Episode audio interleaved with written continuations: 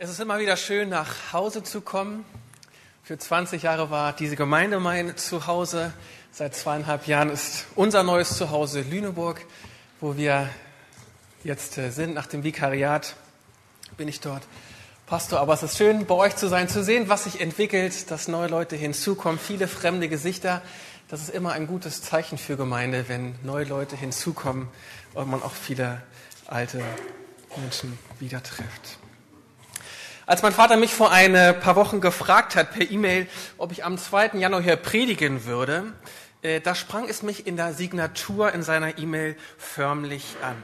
Beziehung tut gut. So sah die E-Mail aus, die ich bekommen habe. Auch wirklich so groß war das in der Mail. Beziehung tun gut in der Tat. Und doch uns, ist uns doch allen klar, Beziehungen sind keine Selbstläufer. Beziehungen sind Schätze, in die es sich lohnt zu investieren. Warum? Da ist das Wort Gottes recht pragmatisch. So heißt es zum Beispiel im Buch der Sprüche in Kapitel 17, Vers 17.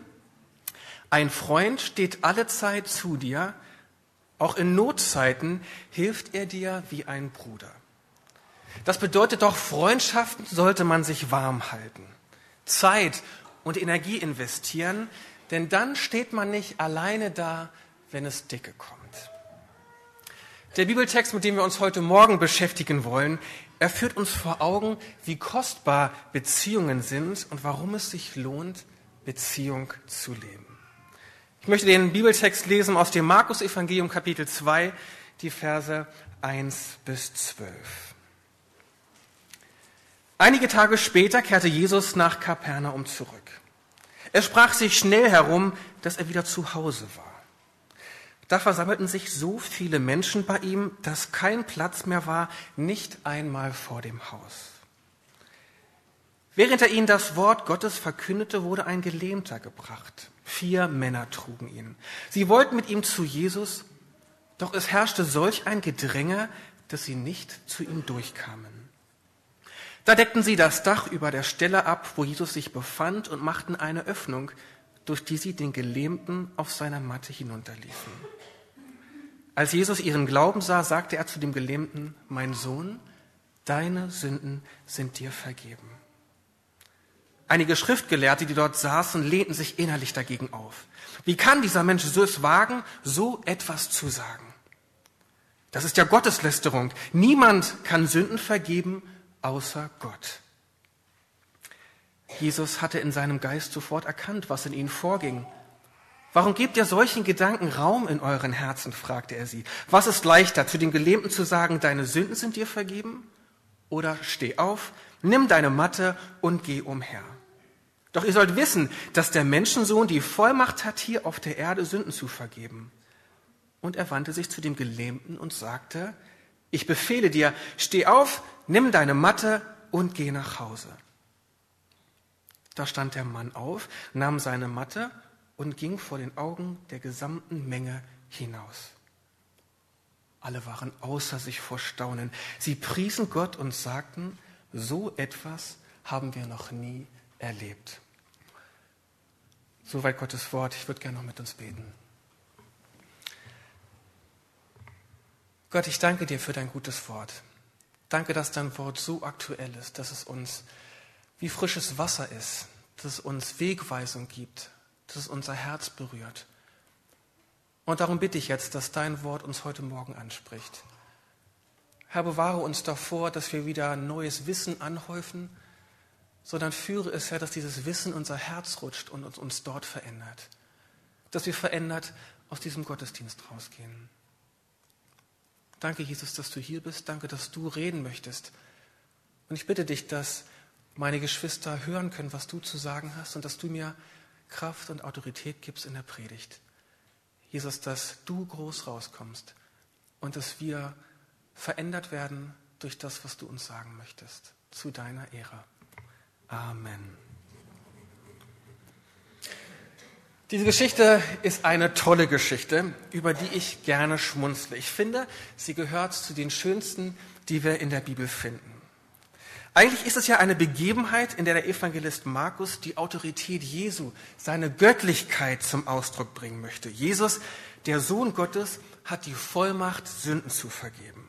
Etwas, das er nur Gott zusteht steht, und das bemerken auch die Pharisäer, die Schriftgelehrten ganz entrüstet.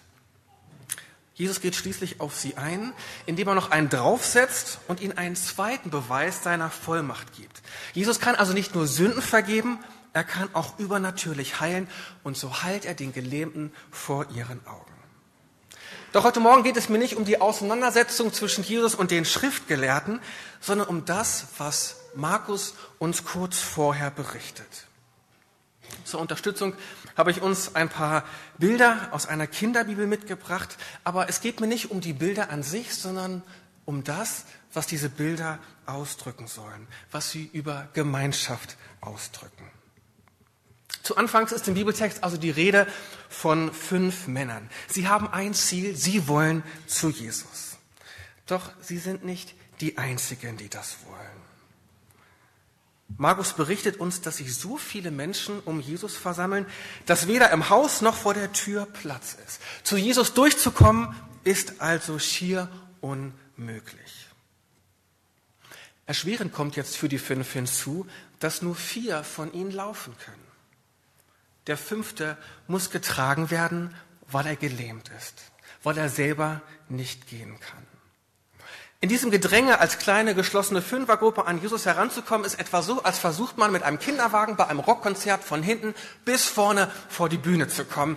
Es ist nicht möglich. Und das bemerken auch die vier Freunde und so entschließen sich zu einem genialen, aber gewagten Plan. Doch halten wir erst einen Moment inne. Schauen wir uns dieses zweite Bild mal etwas genauer an. Was siehst du? Für mich drückt dieses Bild, dieser Moment etwas von echter Gemeinschaft aus. Vier Männer tragen ihren Freund. Warum tragen sie ihn? Weil er nicht gehen kann. Er ist gelähmt. Wo tragen sie ihn hin? Sie tragen ihn zu Jesus. Warum tragen sie ihn zu Jesus? Weil sie von ihm Hilfe für ihren Freund erwarten. Ohne Hilfe kommt der Gelähmte nicht zu Jesus. Allein schafft er es nicht. Er braucht die Hilfe der Gemeinschaft. Und wie gut, dass der Gelähmte Freunde hat, Gemeinschaft hat mit Menschen, die ihm in seiner Schwäche begegnen, ihm helfen, ihn tragen, ihn schließlich zu Jesus bringen. Wenn wir uns die Bibel anschauen, dann ist das doch genau das, wozu Jesus seine Gemeinde, uns als seine Nachfolger heute noch auffordert. Genau diese Form von Gemeinschaft untereinander zu leben. Einander zu tragen. Durch Krisen durchzutragen. Einander zu Jesus zu tragen. Besonders dann, wenn es jemand von uns alleine nicht schafft. Ja, es gibt diese Momente, da sind wir wie der Gelähmte. Wir wollen zu Jesus, aber irgendwie alleine kommen wir nicht zu ihm durch. Unsere Lähmung hält uns zurück. Wir sind gelähmt durch Zweifel, ob Gott überhaupt existiert, ob er mich, ob er meine Rufen überhaupt hört. Misstrauen und Unglaube in Bezug auf Gottes Wahrheiten. Manchmal ist es hier die Überforderung und der Stress, Hoffnungslosigkeit oder Perspektivlosigkeit, die es uns schwer machen, zu Jesus durchzukommen. Angst, vielleicht auch Stolz. Wir wollen nicht eingestehen, dass wir schwach sind. Wenn wir in diesen Momenten keine echte, im wahrsten Sinne des Wortes tragende Gemeinschaft haben, Menschen, die uns Gelähmte zu Jesus tragen, weil wir es gerade nicht können, dann sind wir ziemlich arm dran. Ohne die Hilfe der tragenden Gemeinschaft wäre der Gelähmte nicht zu Jesus gekommen, denn alleine schaffte es nicht. Unser Problem ist ja nicht, dass wir keine Freunde oder Bekannte hätten, mit denen wir Gemeinschaft haben, die so eine tragende Gemeinschaft sein könnten. Ich sage mal provozierend, unser Problem ist, dass wir häufig Gemeinschaft ohne Gemeinschaft haben. Wir sitzen im Hauskreis voreinander oder unterhalten uns nach dem Gottesdienst oder wir telefonieren und reden miteinander, aber zu den wirklichen Sorgen und Nöten des anderen dringen wir nicht durch. Geschweige denn, dass wir den Mund öffnen und uns mitteilen, offenbaren, wie es uns wirklich geht. Ich habe manchmal das Gefühl, dass wir uns das so antrainiert haben, Sorgen und Herausforderungen häufig für uns zu behalten und allein zu kämpfen. Besonders wir Männer.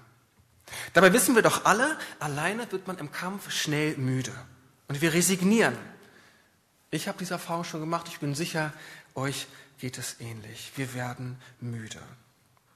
Und was ist, wenn ich so müde bin, dass mir die Kraft fehlt, noch zu Jesus zu kommen? wenn mir die Kraft fehlt zu glauben, dass Gott da ist, dass er mich durchträgt, dass er meine aussichtslose Situation verändern kann, dass er heilt. Wenn ich müde bin, dann brauche ich die tragende Gemeinschaft, die mich zu Jesus trägt. Gemeinschaft, Gemeinde Jesu bedeutet, dass es Starke und Schwache gibt. Mal ist der eine stark und der andere schwach, mal der eine schwach und der andere stark. Und ein Aspekt tragender Gemeinschaft ist, dass die Starken die Schwachen tragen. Das zeichnet eine gesunde Beziehung aus, eine gesunde Gemeinde, einen gesunden Hauskreis. Aber tragende Gemeinschaft funktioniert immer nur dann, wenn die Basis Vertrauen, Ehrlichkeit und Authentizität ist. Denn wie können, ja, wie sollen die Starken denn die Schwachen tragen, wenn die Schwachen es nicht wagen, sich als schwach zu outen? Versteht ihr, was ich meine? Schwäche ist ja ein Wort, das wir ungern für uns in Anspruch nehmen. Wer ist denn schon gerne schwach? Schwäche zeigen, Schwäche zugeben, ein Unding in unserer Gesellschaft. Traurigerweise manchmal auch in der Gemeinde Jesu. Wir Christen sind diesbezüglich eigentlich nicht wirklich besser. Wer gibt es denn schon gerne zu, dass meine Beziehung zu Gott gerade auf dem Nullpunkt angekommen ist? Die Freude an Gott, am Bibellesen, am Beten fehlt. Dass zu Hause, in der Familie oder in der Ehe Chaos herrscht. Ich am Rand meiner Kräfte bin, auf der Arbeit die Hölle los ist oder ich vor Angst innerlich zerbreche. Und wie oft rennen wir herum, innerlich hinkend doch nach außen vor anderen geben wir uns stark und fromm. Aber wenn ich das mal auf den Punkt bringen darf, ist das auch eigentlich nichts anderes als fromme Heuchelei. Wir heucheln einander etwas vor. Aus Angst, das Gesicht zu verlieren? Aus Angst, der andere könnte jetzt schlechter von uns denken? Da frage ich mich doch, ist das echte Gemeinschaft? Ist das Gemeinschaft, die sich Gott von seiner Gemeinde wünscht? Die Bibel gibt uns da ein klares Nein. Und ich wünsche mir für euch als Gemeinde, dass ihr untereinander eine Offenheit lebt, die Mut macht zu sagen, ich bin schwach, ich bin gerade gelähmt, bitte tragt mich zu Jesus, denn alleine komme ich nicht mehr zu ihm. Wissen die Leute aus deinem Hauskreis eigentlich, wie es dir zurzeit wirklich geht? Wissen sie um die Sorgen, um das, was dich beschäftigt in Bezug auf das Jahr 2011. Geben wir den Hauskreisen den Freiraum, dass Schwäche eingestanden werden kann. Und tragen wir dann auch einander durch, wenn Schwachheit offenbar wird. All den Schwachen, die sich schwach fühlen, möchte ich heute Morgen sagen, du darfst schwach sein. In deiner Schwachheit bist du wichtig, nicht die anderen. Du darfst sagen, ich brauche Hilfe. Denn Jesus waren die Schwachen so wichtig, dass er genau zu ihnen gegangen ist. Und ich weiß, es kostet Mut zu sagen, ich bin schwach. Es kostet Mut, sich zu outen. Doch wenn wir uns vor Augen halten, was zu gewinnen ist, dann lohnt es sich. Was wäre, wenn der Gelähmte gesagt hätte, ach danke, mir geht es gut. Ich sitze hier nur auf meiner Matte, um ein bisschen mich in der Sonne zu sonnen. Nein, alles ist in Ordnung. Wenn ich will, komme ich nach, ich schaffe das schon. Pustekuchen. Er hätte es nie alleine geschafft, in seiner Lähmung zu Jesus durchzukommen. Doch der Gelähmte in unserer Geschichte, er ist klug. Er nimmt das Angebot der tragenden Gemeinschaft an und er lässt sich zu Jesus tragen.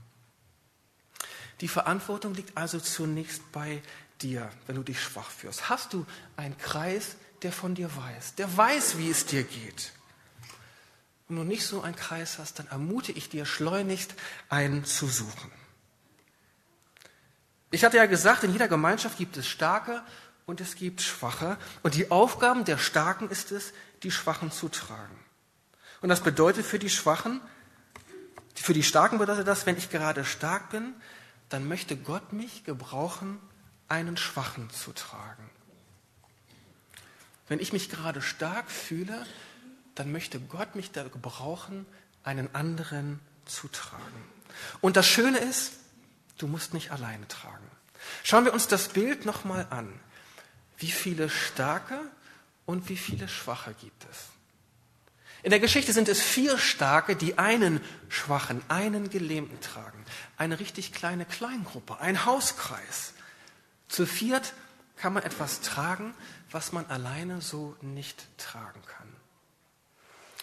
Und was mich an den vier Trägern so berührt ist, sie überlassen den Gelähmten nicht seinem Schicksal. Er ist ihnen nicht egal. Sie haben Erbarmen, Mitleid. Sie sind erfüllt von Barmherzigkeit und so machen sie sich auf, den Gelähmten zu Jesus zu bringen, denn sie wissen, bei ihm ist Hilfe zu finden. Was ist das Gegenteil von Barmherzigkeit? Hartherzigkeit. Wie würdest du dich zurzeit beschreiben? Barmherzig oder hartherzig? Gehörst du eher zu denen, die andere im Blick haben und die von ihrer Not bewegt sind? Oder zu denen, die aus Bequemlichkeit oder aus anderen Gründen eher die Not ignorieren, die Augen zumachen? Jesus wünscht sich von uns, von seinen Nachfolgern, Barmherzigkeit, weil er selber barmherzig ist. Als die vier Freunde merken, dass aufgrund der Menschenmassen kein Durchkommen zu Jesus ist, weil so viele Menschen zu Jesus wollen, da geben sie nicht auf. Schauen wir uns das nächste Bild an. Es wäre einfacher gewesen zu sagen, wir haben es versucht, doch an Jesus ist leider kein Herankommen. Schade und tschüss. Aber nein, sie bleiben dran. So schnell geben sie ihren gelähmten Freund nicht auf. Barmherzigkeit gibt nicht auf. Sie macht weiter auch wenn das Kraft und Anstrengung bedeutet. So kommen die vier Männer auf einen genialen Plan. Wir sehen es im Bild. Und die vier Männer, die beeindrucken mich. Sie sind bereit, sich ihre Hände und ihre Anziehsachen dreckig zu machen. Sie hieven den Gelebten auf das Dach, reißen es auf was bei den damaligen Häusern etwas einfacher ging als heute, und arbeiten sich zu Jesus durch. Was für ein Aufwand, getrieben von Liebe und Barmherzigkeit. Und schauen wir uns die Reaktion von Jesus im Text in Vers 5 an. Als Jesus ihren Glauben sah, sagte er zu dem Gelähmten, deine Sünden sind dir vergeben. Und später, steh auf, nimm deine Matte und geh hinaus. Und der Gelähmte war augenblicklich geheilt und ging vor den Augen der Menge heraus. Der Text macht deutlich, dass Jesus den Glauben der vier Männer sah, die all das auf sich genommen haben, aus einem Glauben der Barmherzigkeit und Liebe zu ihrem Freund und zugleich Vertrauen in die Allmacht Jesu widerspiegelt. Der Apostel Paulus sagt in Galater 5, Vers 6, was zählt, ist ein Glaube, ein Glaube, der sich durch tatkräftige Liebe erweist. Das heißt, wir können nicht an Gott glauben und vor den, Noten der, vor den Nöten der anderen die Augen zumachen. Was zählt, ist ein Glaube, der sich durch tatkräftige Liebe erweist. Ja, den Schwachen zu tragen ist anstrengend. Manchmal bedeutet es, Treppen zu steigen. Manchmal bedeutet es anzupacken und ein Dach aufzureißen, sich schmutzig zu machen. Es kostet Zeit und Energie. Aber wisst ihr, was Jesus selbst in Matthäus 5, Vers 7 sagt? Selig, glückselig zu preisen sind die Barmherzigen, denn sie werden Barmherzigkeit, Erbarmen finden. Wir werden bei Gott Erbarmen finden, wenn wir anderen Menschen Barmherzigkeit und Erbarmen entgegenbringen. Jesus selbst sollte uns motivieren. Er hat doch uns seine Barmherzigkeit erwiesen. Und jetzt haben wir die Chance, ihm ganz praktisch dafür zu danken, ihm etwas davon zurückzugeben, nämlich anderen in Barmherzigkeit zu begegnen. Vielleicht hatte der Gelähmte gar keinen Glauben mehr, aber seine Freunde haben ihn. Und sie scheuen keine Mühe, den Weg zu Jesus zu finden. Und Jesus sieht ihren Glauben, ihren Einsatz in Liebe und es bewegt sein Herz und er handelt. Es gab Zeiten in meinem Leben, da hat mir auch so ein Glaube gefehlt und da habe ich tragende Gemeinschaft erleben dürfen, wo andere an meine Seite gekommen sind und gesagt haben, wo du gerade nicht glauben kannst, da komme ich an deine Seite. Ich glaube für dich. Ich bete für dich. Und das ist ein Geschenk, etwas Kostbares, was man mit Geld nicht bezahlen kann. Tragende Gemeinschaft heißt zwei Dinge. Einmal gegenseitige Annahme und Akzeptanz. Du darfst auch schwach sein. Auch als langjähriger Christ, als Hauskreisleiter, als Pastor, als Kindergottesdienstmitarbeiter, du darfst auch mal schwach sein. Und es Bedeutung, bedeutet, dass wir einander unterstützen mit den Worten, ich bin da. Ich bin einfach da. Ich bin anwesend. Ich höre zu, wenn du deine Not offenbarst.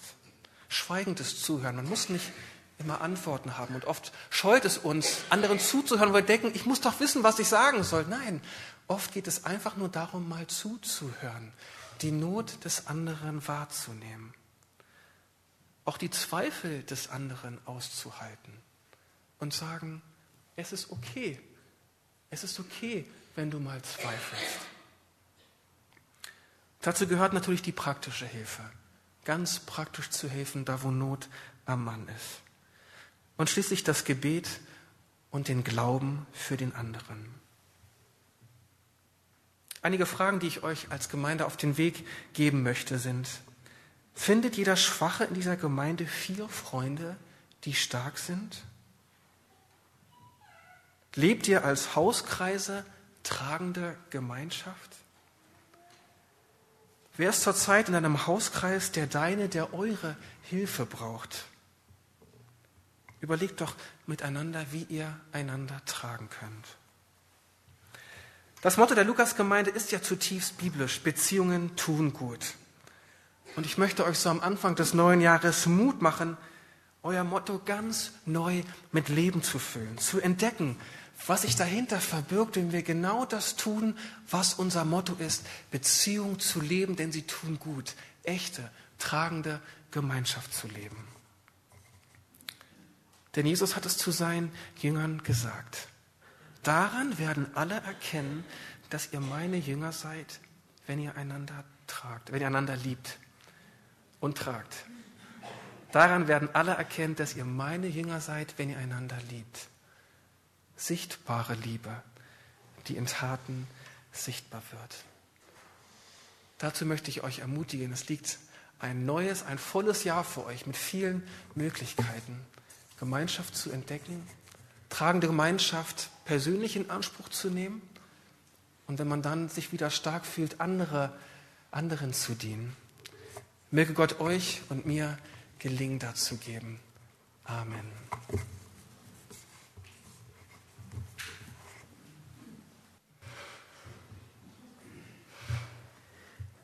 Friedemann, herzlichen Dank.